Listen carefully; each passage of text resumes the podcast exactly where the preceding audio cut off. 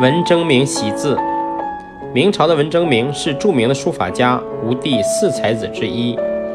他年轻时临摹《千字文》，每天写十本，即每天写一万个毛笔字，因此书法大有进步。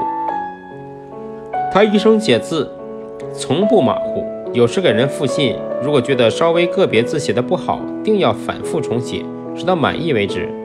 所以他的书法到年老愈加精妙。